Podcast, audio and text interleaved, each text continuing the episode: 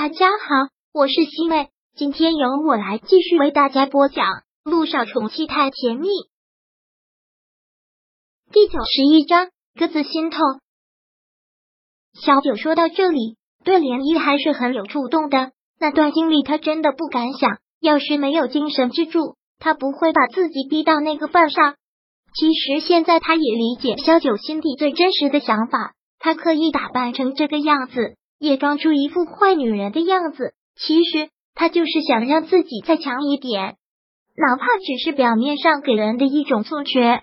他想要保护小雨滴。突然之间，涟漪真的是特别心疼他，他心里的苦无法全部都说出来，选择了音乐这条路，每天唱出来也好。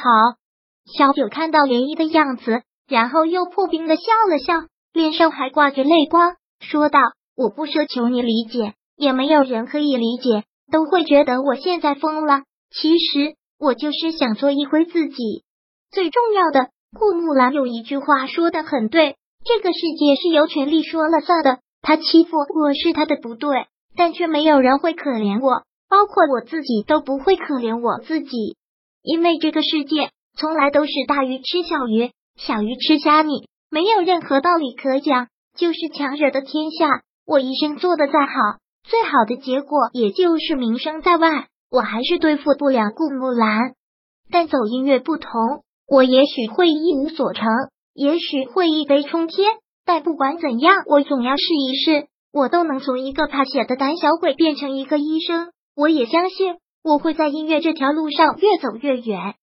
不都说上帝在给你关上一扇门的同时，会给你开一扇窗吗？在感情上我认命，但为了小雨滴，我也不能完全的信命。该争的我还是要去争，总有一天我会笑着看着他哭。他恨顾木兰，从内心的一种阴影到了如今恨到你死我活的地步。这也许注定了他跟陆亦辰之间有不可逾越的阻碍。林一长长的叹了口气，说道。反正你的决定我都会支持你，只要别委屈自己就好了。小九笑了笑，说道：“能做自己喜欢的事情，为自己的理想去奋斗，不委屈。再者，想要成功总是要付出些代价的。当初学医我都弯过来了，这些不算什么。”说到这里，小九走到了小雨滴的跟前，蹲下身来看着他说道：“小雨滴，我知道没有帅叔叔你很难过。”妈妈也很难过，但是你放心，妈妈绝对不会再让任何人欺负你，绝对不会。小雨滴其实真的很想陆亦辰，听到这些话，眼泪就落了下来，问是不是小雨滴做的不好，帅叔叔就不想做我爹地了？不是，是妈妈做的不好，我的宝贝没有错，我的小雨滴最棒了。小九不停的在脸上亲着他，他亏欠小雨滴的太多太多了。小雨滴毕竟是还小，不懂得这些。涟漪也生怕他说多了，惹得小九越发的伤心，连忙的将小雨滴拉过来，说道：“好了，小雨滴，我们要开始做功课了，好吧，干妈。对了，小雨滴。”小九突然想了起来，连忙说道：“明天妈妈可以带你去看房子，妈妈可以给你买套新房子了，奖金的六十万已经到账了。”可以找一个楼盘相对便宜的地方，可以首付买一套房子了。真的吗？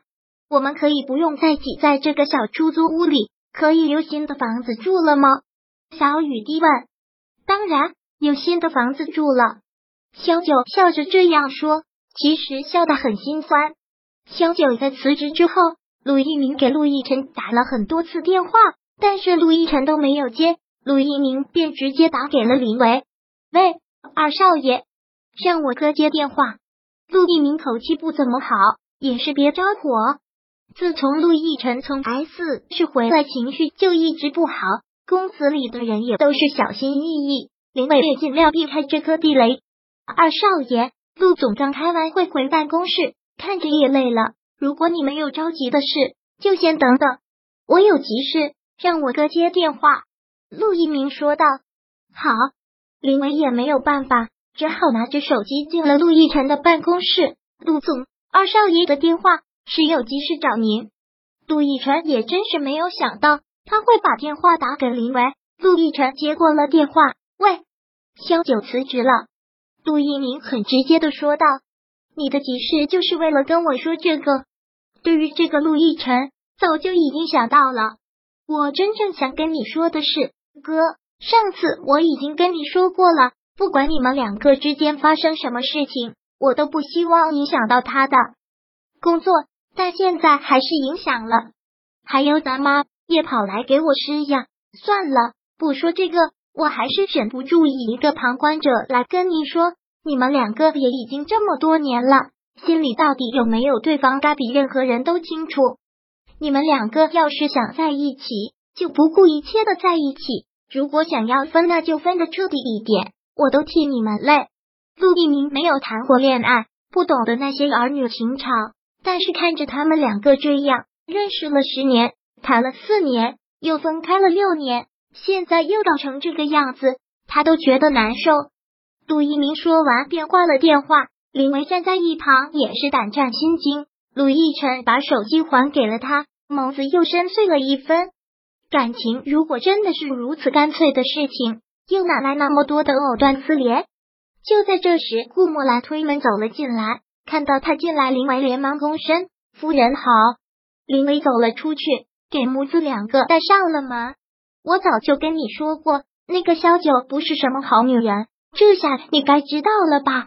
顾木兰怒火照照的样子，不知道跟哪个男人生的小贱种，居然还跑来认你当爹，这种卑劣的手段，怕只有他才能想得到，简直吗？陆亦辰打断了他的话，我跟他已经分开了，感情的事情不需要分出任何的对错，还有，请不要用小贱种这样的字眼来形容一个孩子。大人再怎么样，孩子都是无辜的。对小雨滴不是自己女儿这件事，他很愤怒，很生气。但这边小雨滴无关，他喜欢那个小家伙，也就是你善良，到现在还在替那个小顾木懒。刚随口要说小贱种，但是看了看他的脸色，说道：“还在替那个小雨滴说话。那个女人骗你的时候，可曾善良过？别傻了。”都已经受骗过一次，还上当？妈，您还有别的事吗？